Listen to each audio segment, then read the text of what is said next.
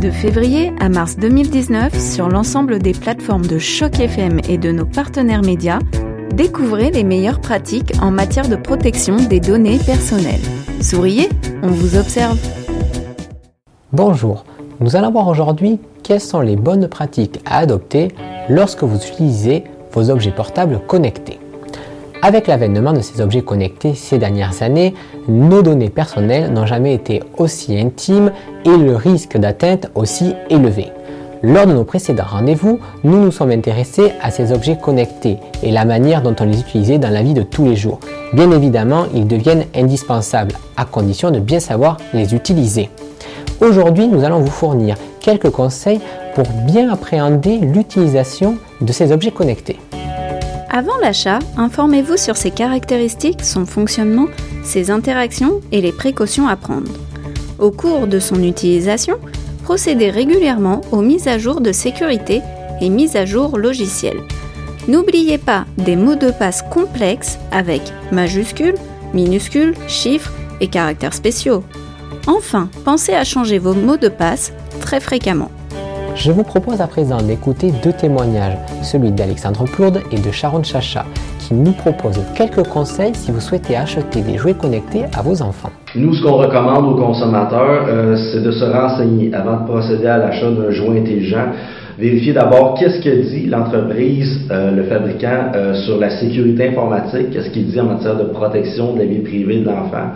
Faire des recherches aussi en ligne sur le modèle spécifique de jouet qu'on souhaite acheter.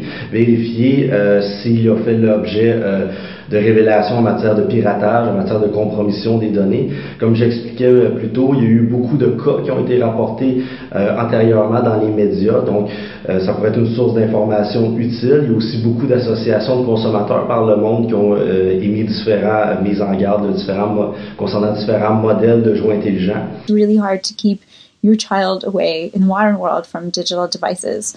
So, um, what you want to do is minimize the risk. And the, some things that you can do is um, turn off the toy when it's not in use. Um, if, uh, when you are using it, um, if you can, uh, turn off internet access. So, either on uh, the smartphone, if there's a companion app, or uh, directly on the toy itself. Some toys are connected directly to the Wi Fi. Um, you want to, uh, of course, always use strong passwords if you're asked to create an account. So there's a lot of misinformation as to what constitutes a strong password, but generally, what you want is to make it long. So uh, something like a phrase. Um, and it should not be easily guessable. And of course, it should be unique, uh, something you only use for that account. Uh, you don't want to leave the toy unattended in a public place. Vous pouvez retrouver davantage de conseils sur le site du commissariat à la protection de la vie privée. Nos spécialistes Debra McKinnon et Steven Richardson, tous deux chercheurs à l'université Queen's, ont développé 10 recommandations en ce qui concerne les employeurs et les employés. En voici quelques-unes.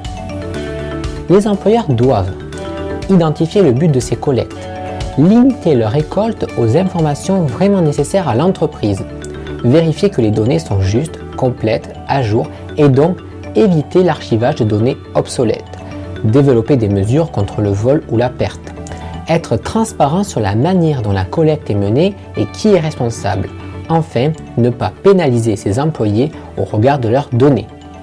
Concernant les employés, ces derniers doivent veiller à être informés de la personne responsable de la collecte de leurs données et l'accepter, avoir un droit d'accès aux données collectées sur eux, Prochainement, nous verrons qu'Internet n'oublie jamais et que les jeunes en sont la première cible.